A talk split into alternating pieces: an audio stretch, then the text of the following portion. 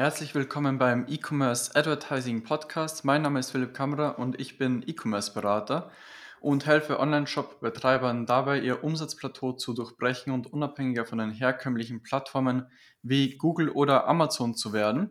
Und ja, normalerweise spreche ich ja immer über das Thema Onlinehandel im B2C.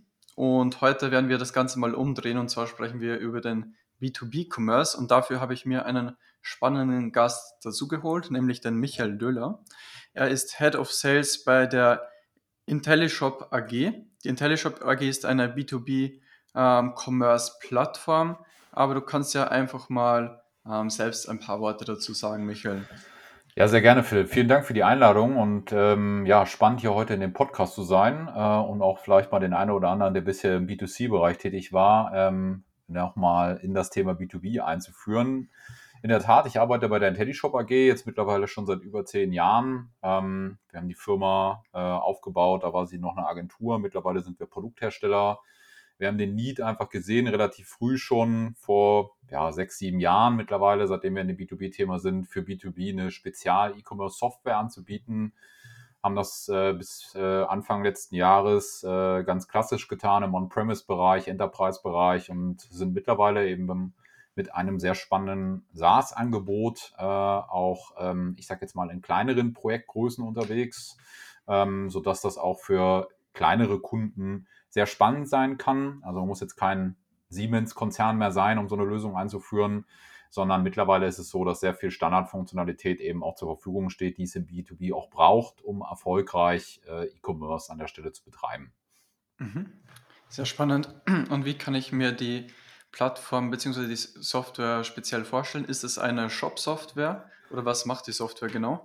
Genau, also Shop-Software wäre ein bisschen zu kurz gesprungen, auch wenn das meistens der initiale Eintritt ist, ähm, um sozusagen mit so einem Projekt mal zu beginnen. Also wir sprechen in der Tat von ähm, einem B2B Commerce Hub oder einer Digital Commerce Plattform für den B2B-Bereich. Das ist jetzt je nach Couleur des Ansprechpartners äh, das wahrscheinlich am verständlichsten.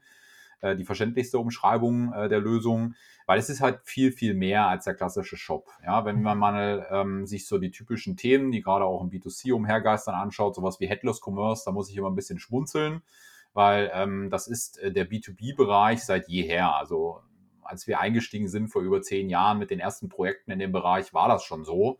Es ist ein API-Business gewesen und es wird ein API-Business bleiben und es gibt unterschiedlichste digitale Kanäle, die es gilt zu bedienen und die unter einen Hut zu bekommen, sodass man nicht mehr über einzelne Point Solutions, wie man so schön im äh, SaaS-Umfeld sagt, äh, spricht, sondern über eine gesamte Plattform spricht.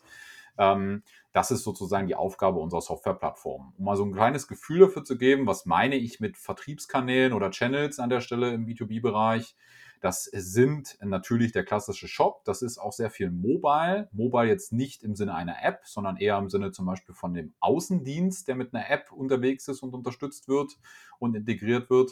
Damit meine ich auch äh, die Direktanbindung von Großkunden über EDI, BME Cut und Co.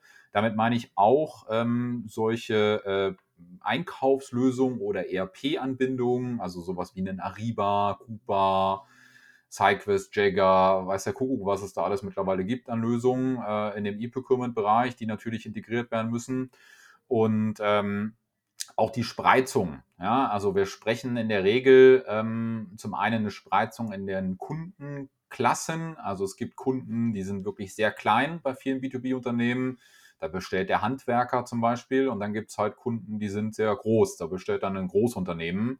Ja, zum Beispiel äh, haben wir dann ähm, Kunden, die haben als ihre Kunden Handwerksbetriebe, Elektromeister mit äh, der Frau, die dann abends äh, den Bedarf für den nächsten Tag bestellt. So in der Art muss man sich das vorstellen.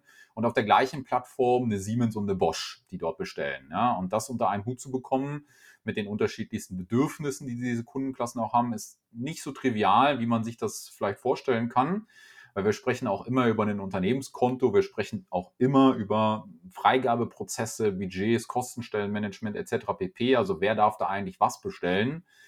Ähm, und äh, die andere äh, Spreizung, die wir dann vornehmen, ist ähm, äh, Neukunden versus ähm, Geschäfts, Bestandskundengeschäft. Also bisher war es so, viele der Projekte waren im, ähm, waren im Bestandskundenbereich angesiedelt, also klassische After-Sales, ja, ähm, wo es darum ging, ähm, ich habe eine, eine, Maschine zum Beispiel verkauft und möchte Ersatzteile darüber bestellen. Ähm, mittlerweile ist es so, dass sich gerade durch Corona auch viele Unternehmen Gedanken machen, wie kriege ich es eigentlich hin, dass ich einen Kunden bei LinkedIn gewinnen kann oder über eine Paid-Kampagne bei Google gewinnen kann und den dann sozusagen äh, in meinem Online-Shop direkt äh, konvertiere. Ist auch, hört sich jetzt einfach an, gerade für einen B2Cler vielleicht. Für einen B2Bler ist das eine maximal komplexe Herausforderung, weil der heutige Goldstandard im Registrierungsprozess sieht so aus, also um ein Kunde zu werden, du registrierst dich, stellst damit eine Anfrage, kriegst in der Regel dann erstmal 30.000 Gegenfragen bekommen, ähm, sowas wie lade deine Steuernachweis hoch, lade deinen Gewerbenachweis hoch und der Goldstandard sieht dann so aus, dass man noch ein Faxformular unterschreiben muss und dann dorthin faxen muss, also so ein Onboarding-Prozess auch mehrere Tage durchläuft und äh, sich da nochmal hinzusetzen und zu hinterfragen, wie können eigentlich echte, funktionierende, automatisierte Prozesse aussehen für mich als Unternehmen, der das anbietet und betreibt. Das ist eine Major Challenge, äh, die äh, viele Unternehmen heute vor echte große Probleme stellen. Ja, ja, das glaube ich, dass das im B2B gar nicht so einfach ist, dass man da die direkte Bestellung bekommt, ohne Anfrage ähm, zum Beispiel davor. Ähm, wie habt ihr das gelöst? Also habt ihr dann praktisch den Bestellprozess vereinfacht oder was habt ihr da genau anders gemacht? Genau, also es fängt meistens erstmal noch ein Stück vorne dran an. Also wir sprechen meistens über Sortimente, die auch sehr umfangreich sind. Also es geht mit den Produktdaten schon los, dieser typischen Discovery äh, im Katalogbereich. Also wie finde ich das richtig passende Produkt, weil der durchschnittliche Katalog, über den wir dort sprechen, äh, umfasst so 100 bis 200.000 äh, SKUs, also Einzelartikel. Ähm, geht auch gut und gerne mal hoch bis in die Millionen. Äh, mehrere Millionen auch teilweise. Ähm, und äh, diese Artikeldaten sind selbst bei etablierten Herstellern maximal in den oberen 10% gut gepflegt. Ja, das heißt, die erste Fragestellung ist schon, wie findet eigentlich mein Kunde das Produkt, das er sucht? Ja, ähm, ähm, natürlich über clevere On-Site-Search kriegt man das mittlerweile alles einigermaßen in den Griff, aber auch da gibt es solche Spezialfunktionalitäten wie zum Beispiel eine Schnellerfassung, wo ich eine Artikelnummer eintippern kann. Ähm, oder aber äh, die äh, Bestellhistorie bekommt dann nochmal einen ganz anderen Stellenwert, weil 80 Prozent aller Bestellungen im B2B sind in der Regel Wiederkaufsbestellungen. Also das, was ich schon mal gekauft habe als Händler zum Beispiel, um mein Lager aufzufüllen, kaufe ich nochmal. Und äh, dann gibt es so die neuen Produkteinführungen, die sind dann schon meistens gut gepflegt, die ich dann nochmal speziell über Marketingkampagnen auch ganz gut bewerben kann. Dann geht es weiter in den Bereich ähm, ähm, Preisfindung und Verfügbarkeitsfindung. Ähm, das sind äh, Key-Faktoren im B2B-Bereich. Also ohne meinen Kunden individuellen Preis bestellt niemand im B2B was, weil die Listenpreise, zu denen kauft kein Mensch. Das ist nur, äh, um einen Listenpreis halt zu haben. Ja, ähm, und äh, äh das Schlüsselelement ist dann immer die Abwägungsfrage, wie schnell brauche ich das Teil? Ja, wenn ich jetzt mal überlege, ich habe eine Maschine, ich brauche ein Ersatzteil, meine Produktionsanlage steht still. Ja, dann äh, ist mir nicht geholfen, wenn ich jetzt nochmal 20 Euro einsparen kann, aber drei Wochen auf das Teil warten muss, sondern dann ist es immer eine Abwägungssache zwischen der Verfügbarkeit und dem Preis, den ich angeboten äh, bekomme an der Stelle. Deswegen sind eigentlich auch Herstellershops, die wir auch ganz viele mittlerweile machen, also wirklich Maschinenbauhersteller oder die originären Produzenten des Ganzen äh, in den Online-Shop-Bereich oder E-Commerce-Bereich einsteigen, ähm, eigentlich ganz gefragt, weil die in der Regel die kürzesten Lieferzeiten haben, die schnellste Verfügbarkeit haben und das After-Sales-Geschäft eigentlich der klassische Handel auch nicht machen will, ähm, weil es eigentlich nicht margenträchtig ist, äh, äh, wenn man es denn, ich sage jetzt mal klassisch offline über Telefon und Fax macht. Ähm, das heißt, da äh, kommen wir dann auch ganz schnell in Schnittstellenproblematiken hinein. Äh, und dann geht es eigentlich weiter, ähm, dass, wir, dass wir sagen, okay, diese gesamte Checkout-Strecke muss komplett durchautomatisiert sein. Ähm, die muss automatisch hinten dran ins ERP eine Bestellung abwerfen können. Ansonsten brauchst du heute auch nicht mehr antreten. Ähm, da äh, machen es die Marktplätze, Amazon Business, äh, Mercateo, Ariba und Co. dann schon besser ähm, aus User Experience Sicht. Ähm, und äh, die spannende Frage ist in der Tat bei der Neukundenregistrierung. Da beschäftigen wir uns zurzeit echt intensiv damit, weil dieses ganze Neukundenthema ähm, gerade in den letzten 18 Monaten nochmal einen neuen Stellenwert bekommen hat und dort aber auch smarte Lösungen mittlerweile zu sehen sind. Also sowas wie in Deutschland äh, oder in Dach, Europa sehr stark, sowas wie eine Kreditreform, die Crefo Pay anbietet als Zahlungsmittel. Ähm, ist allerdings nicht nur ein Zahlungsdienstleister, sondern bringt direkt diese ganze Bonitätsabfrage, Prüfabfrage, ist der Herr Meier wirklich äh, der Herr Meier, der dort bestellen darf ähm, äh, für das Unternehmen, bringt das alles schon mit. Ja, und äh, das dann mit hineinzunehmen in so einen Mix äh, im E-Commerce, macht dann äh, verschiedene Prozessteilschritte heute schon gut automatisierbar. Ja? Also das kriegen wir, kriegen wir da echt gut hin. Genau. Mhm. Das mal so kleiner Einblick. Alles klar. Und du hast ja auch schon ein paar unterschiedliche Branchen angesprochen. Für welche Branchen würdest du sagen, dass das Thema B2B Commerce interessant ist? Für welche Branchen?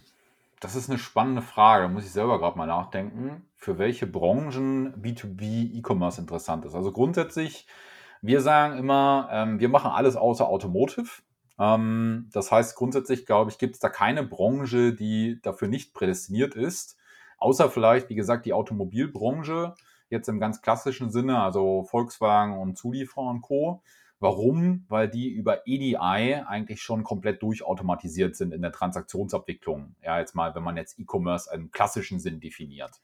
Ähm, wenn man jetzt E-Commerce ein bisschen weiter fasst und sagt, okay, das ist auch noch eine Unterstützung für den Innen- und den Außendienst ähm, und ich habe dort vielleicht eher, denke E-Commerce jetzt nicht aus Shop-Sicht, sondern was auch viele machen aus einer Kundenportalsicht, dann kann das auch für diese Klientel interessant sein. Aber in der Tat, also wenn ich mir unsere äh, Kunden, Schrägstrich Anfragen, Diskussionen anschaue, die wir zurzeit führen, dann ist das eigentlich komplett branchenagnostisch. Ja, mhm. wir haben eine sehr starke Nachfrage mittlerweile in dem ITK-Bereich.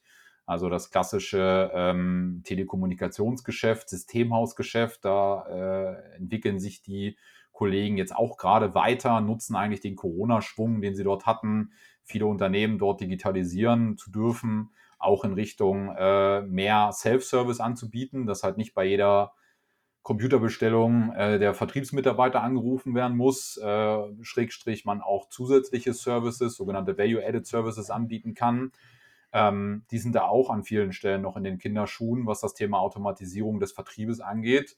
Ähm, wir haben allerdings auch ganz klassische deutsche Branchen, ja, die wir sehr, äh, sehr, sehr äh, gut bedienen können, Schrägstrich die auch dort noch extrem hohen Nachholbedarf haben.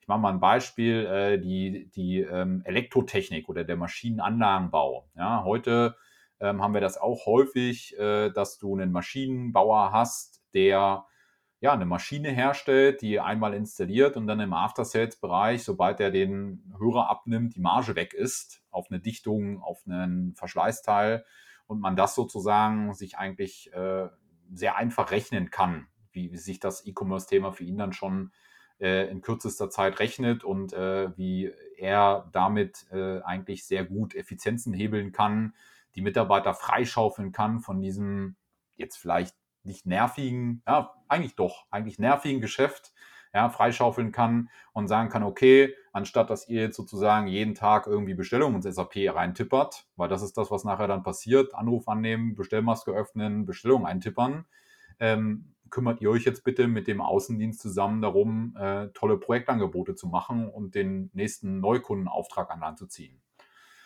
Von daher ähm, sehe ich das sozusagen komplett branchenagnostisch und selbst bei sehr schwerfälligen, tradierten Branchen, ähm, die Möglichkeiten sind da und äh, es ist in den meisten Fällen eher ein ein Angebotsproblem als ein Nachfrageproblem. Also das sehen wir auch immer wieder. Die Online-Shops gehen live, die Umsätze gehen hoch. Ähm, und dann ist die Frage, wie halte ich es hoch? Also wie halte ich die Kundenbindung stabil? Da muss ich natürlich meine Hausaufgaben machen. Jetzt äh, will ich mich nicht wiederholen, aber das Thema Daten, Schnittstellen sind da halt die Key-Faktoren, sodass der Kunde nachher auch glücklich den Online-Shop verlässt und auch möglichst bald wiederkommt. Ja. Ja, du hast ja bereits gesagt, dass der Goldstandard im B2B-Commerce momentan auch noch sehr veraltet ist. Welche typischen Fehler siehst du noch im B2B-Commerce? Ähm, Ja, also die typischsten Fehler sind in der Tat, äh, dass die Projekte nicht in der Geschwindigkeit vorangetrieben werden, wie es bräuchte. Ähm, Mhm. das führt dazu, dass man die ähm, Platzhirschen, die jetzt neu entstanden sind, stärkt. Also ganz konkret sowas wie so ein Amazon Business, ganz konkret sowas wie einen Ariba, also die großen Beschaffungsplattformen, die das gut konsolidieren können. Und ich faktisch meine Kunden in die Arme des Wettbewerbs hineintreibe.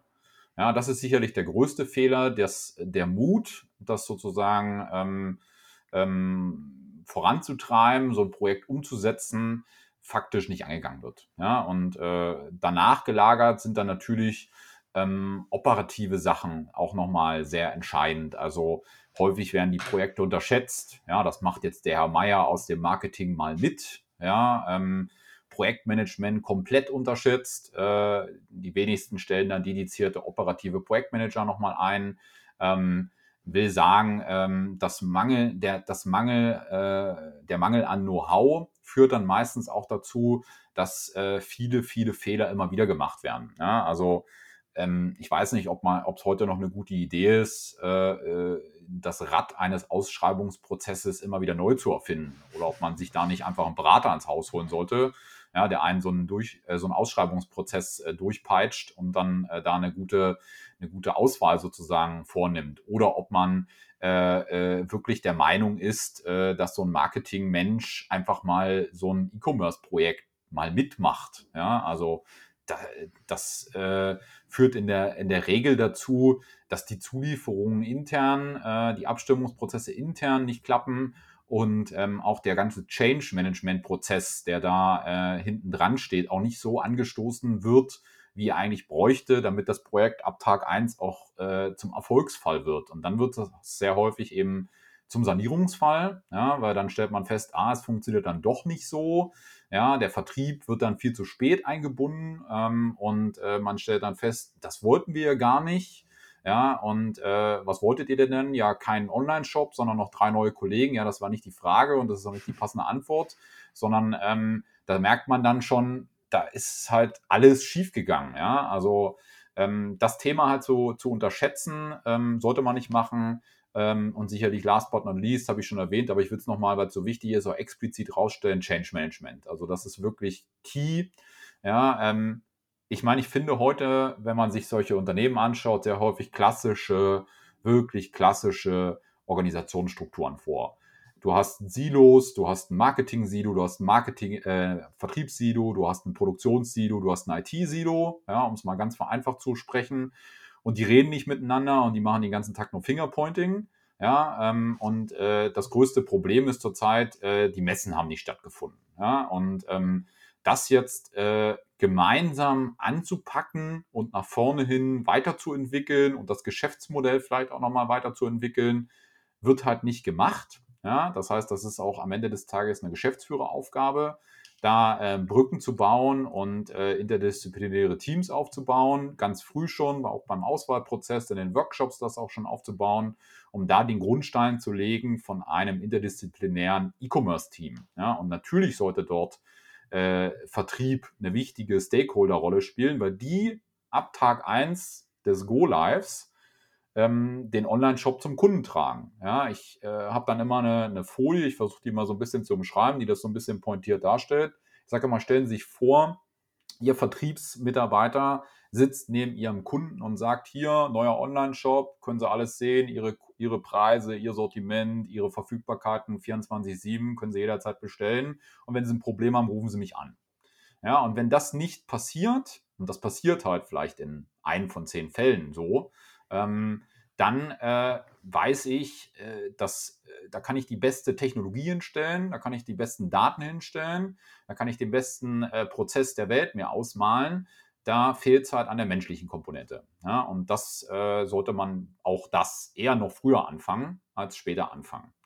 Ja, ähm, wir haben viele Kunden, denen empfehlen wir, die kommen dann mit irgendwelchen Anforderungen um die Ecke und ähm, wir sagen dann, naja, welcher Kunde hat sich das denn gewünscht?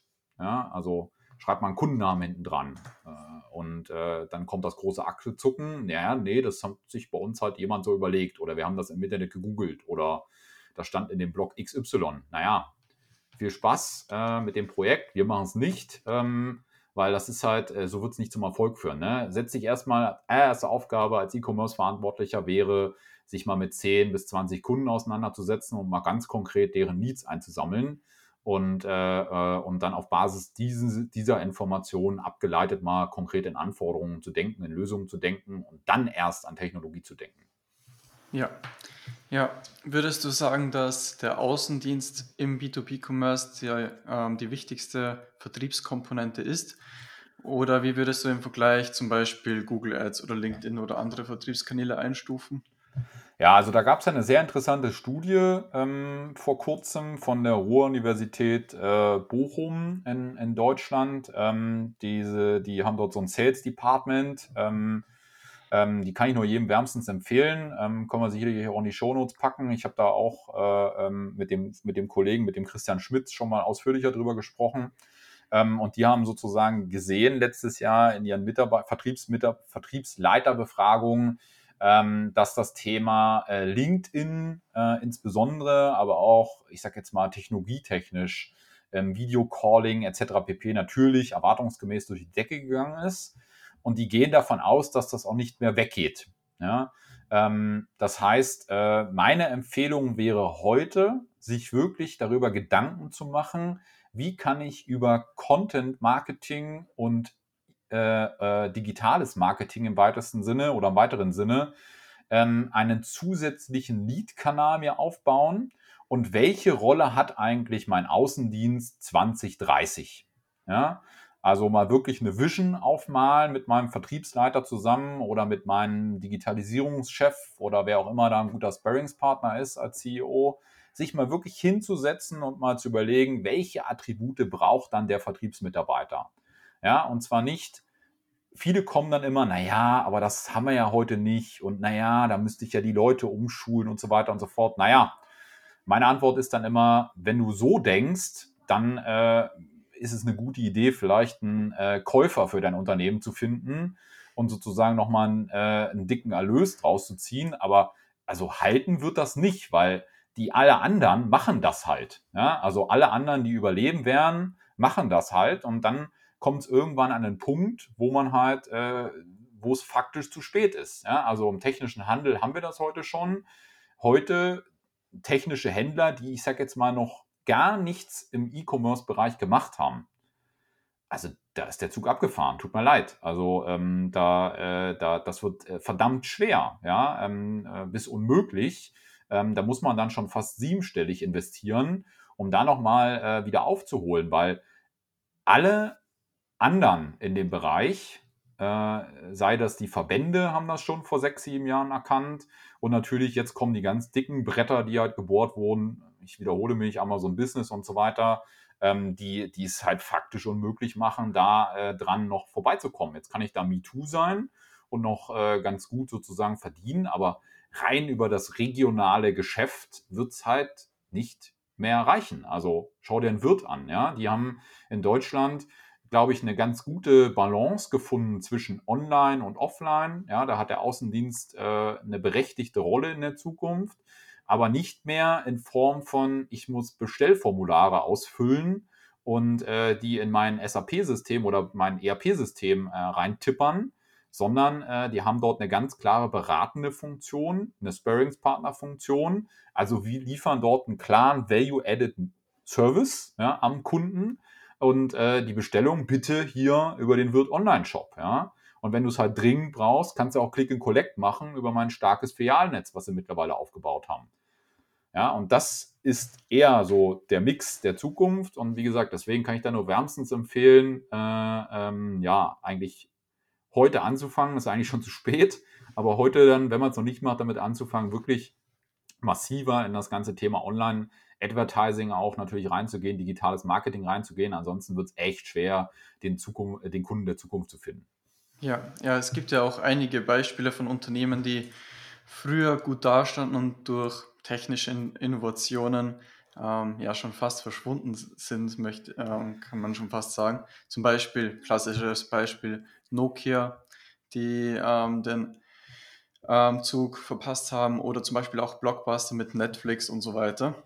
Also ich glaube auch, dass es nicht reicht, sich aus den, äh, auf den Erfolg auszuruhen und zu sagen, wir haben das schon immer so gemacht, weil da gibt es einfach genügend Beispiele, dass das ja schief gehen kann.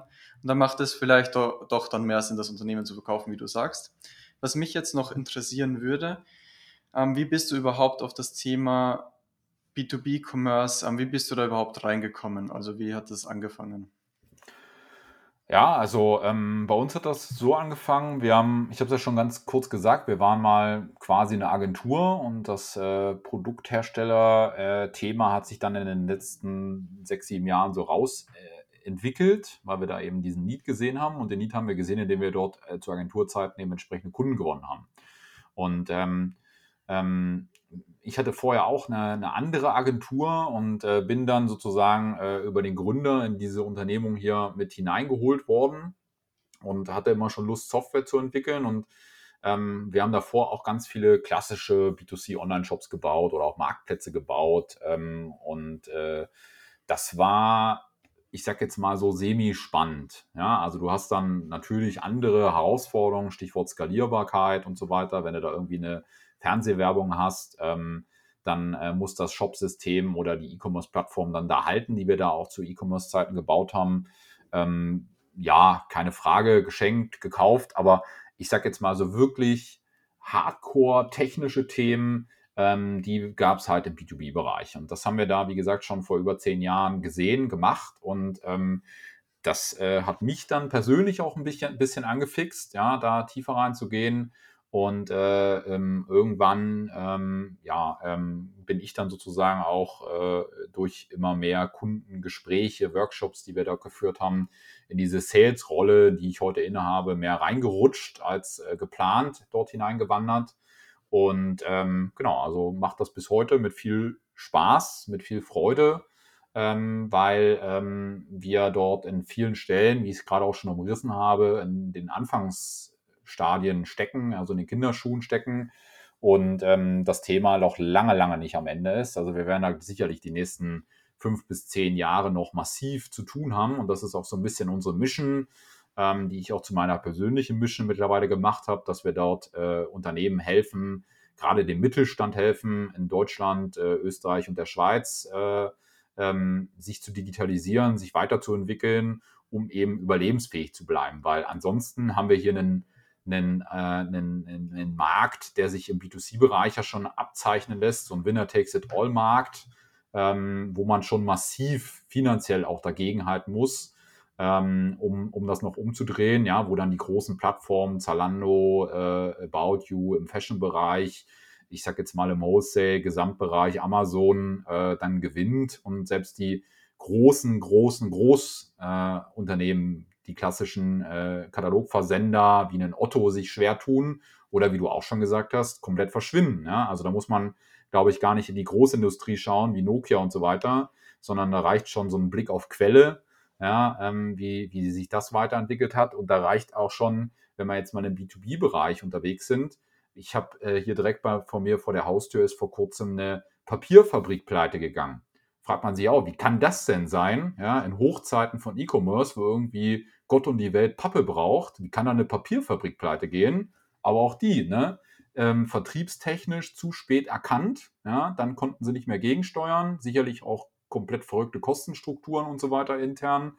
Da stecke ich jetzt nicht im Detail drin, aber also logisch ist das nicht. Ja, also das, äh, da muss schon massivstes Missmanagement äh, vonstatten gegangen sein und eben auch den Zeitgeist viel zu spät erkannt, ähm, weil äh, alle anderen links und rechts boomen halt. Ne? Also es ist schon verrückt.